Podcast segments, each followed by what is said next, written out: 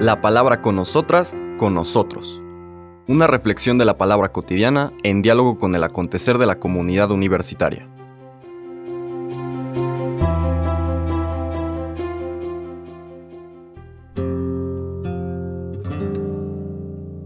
Hola, buenos días.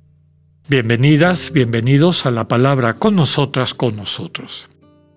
Ya llegamos al viernes, este 13 de mayo, viernes de nuestra cuarta semana de Pascua, semana de la temática del buen pastor, aquel que nos conduce, que es puerta, que es el que nos guía, que es el que nos promete esta vida plena, que en la medida en que escuchemos su voz, es decir, nos acostumbremos a vivir, a hablar en su lenguaje, el lenguaje de la misericordia, de la compasión, no correremos ningún peligro de perdernos. Pero la importancia es mantener la mirada puesta en este que se ha presentado como luz, quien puede iluminar nuestras vidas, nuestra cotidianidad. Vamos a dar nuevamente un paso, un capítulo más adelante, capítulo 14 del Evangelio de Juan. Ya estamos plenamente en el que se conoce como el discurso eh, eucarístico o el discurso posterior, no, no eucarístico, perdón, es el capítulo 6. El discurso o la oración del Señor Jesús después de la última cena. Vamos a leer los versículos del 1 al 6. En aquel tiempo Jesús dijo a sus discípulos, No pierdan la paz. Si creen en Dios, crean también en mí. En la casa de mi padre hay muchas habitaciones. Si no fuera así, yo se lo habría dicho a ustedes, porque ahora voy a prepararles un lugar.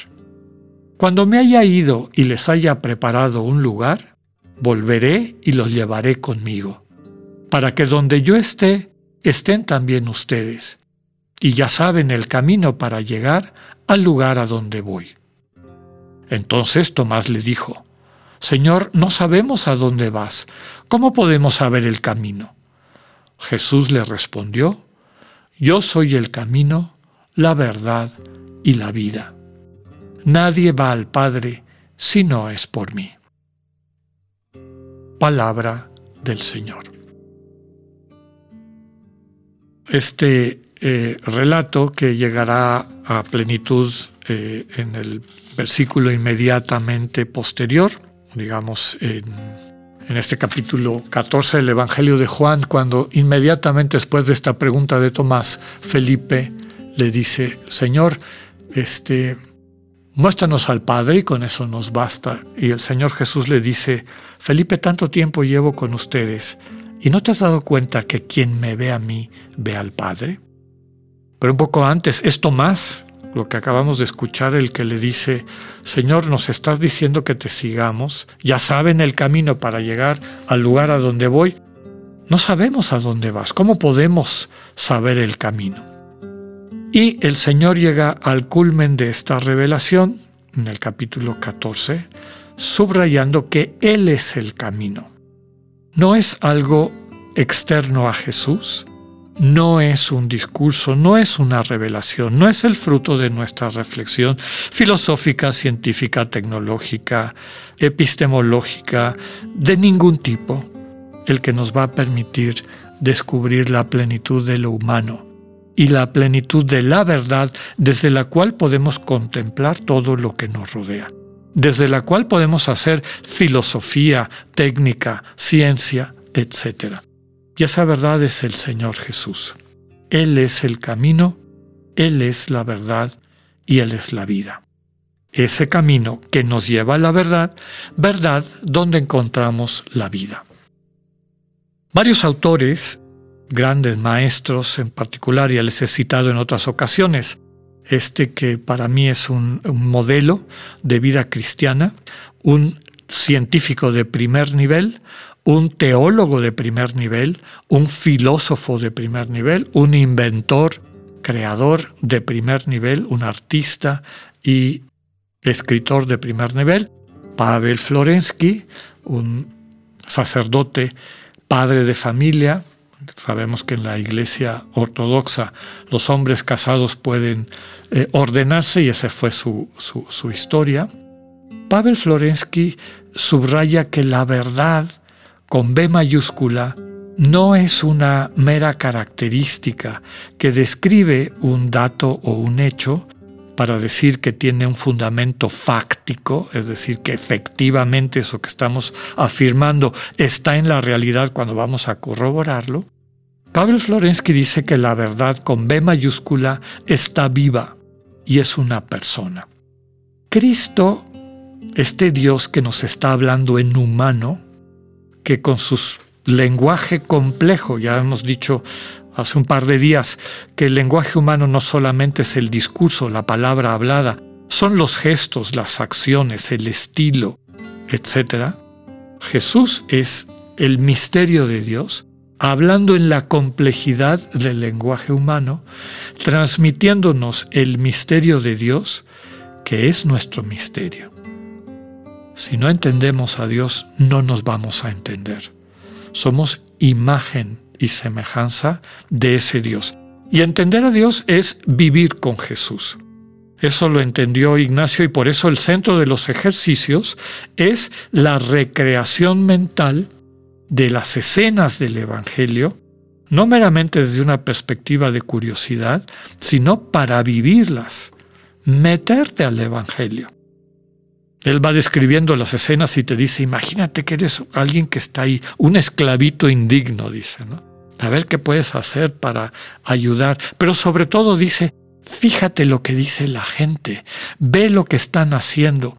Y, lo que es muy importante, le utiliza el verbo latino reflectir, que no implica que yo meramente me ponga a reflexionar, medite lo que están diciendo, sino es reflejar literalmente deja que te golpee, deja que se comunique contigo, deja que llegue a lo más profundo de tu ser y ahí puedas experimentar eso que Dios te está comunicando, que va transformando tu corazón, lo va suavizando, lo va haciendo cada vez más sensible, te va enamorando, porque Dios es amor, y Dios vive enamorado de toda su creación, de ti, de mí, de todos, pero nos enseña a enamorarnos. Y volviendo a donde empezaba, solamente quien vive enamorado puede hacer ciencia, realmente. Solamente quien vive profundamente enamorado, enamorada, puede hacer filosofía. Solamente quien vive enamorado, enamorada, puede inventar cosas que dan vida. Y esa fue la experiencia de Pavel Florensky, el hombre que tuvo más patentes en Rusia y Unión Soviética hasta el momento de su muerte.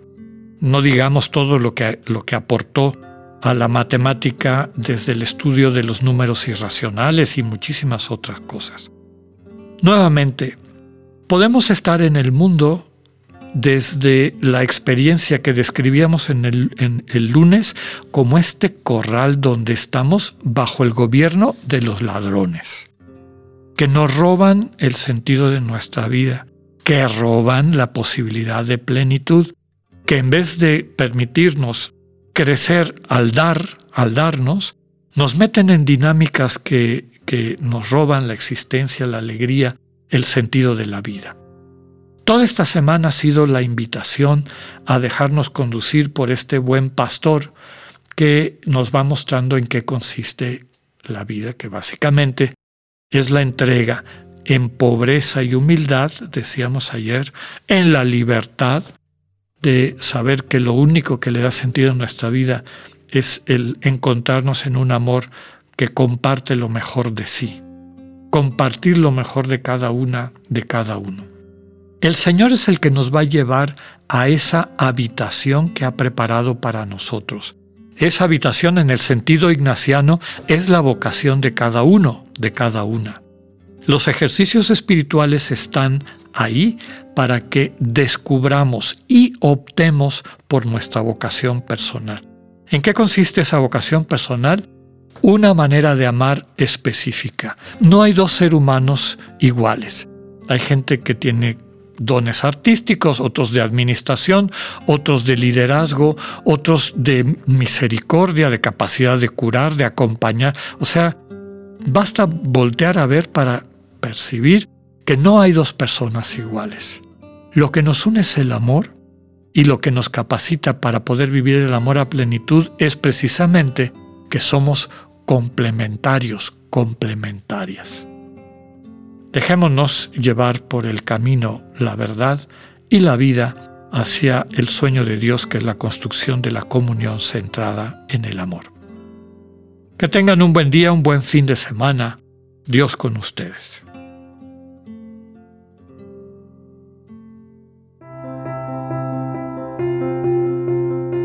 Acabamos de escuchar el mensaje del Padre Alexander Satirka. Escúchalo de lunes a viernes a las 8.45 de la mañana por radiveroleón.com o a través de nuestra app gratuita para iOS y Android. Radivero León, no todo está dicho.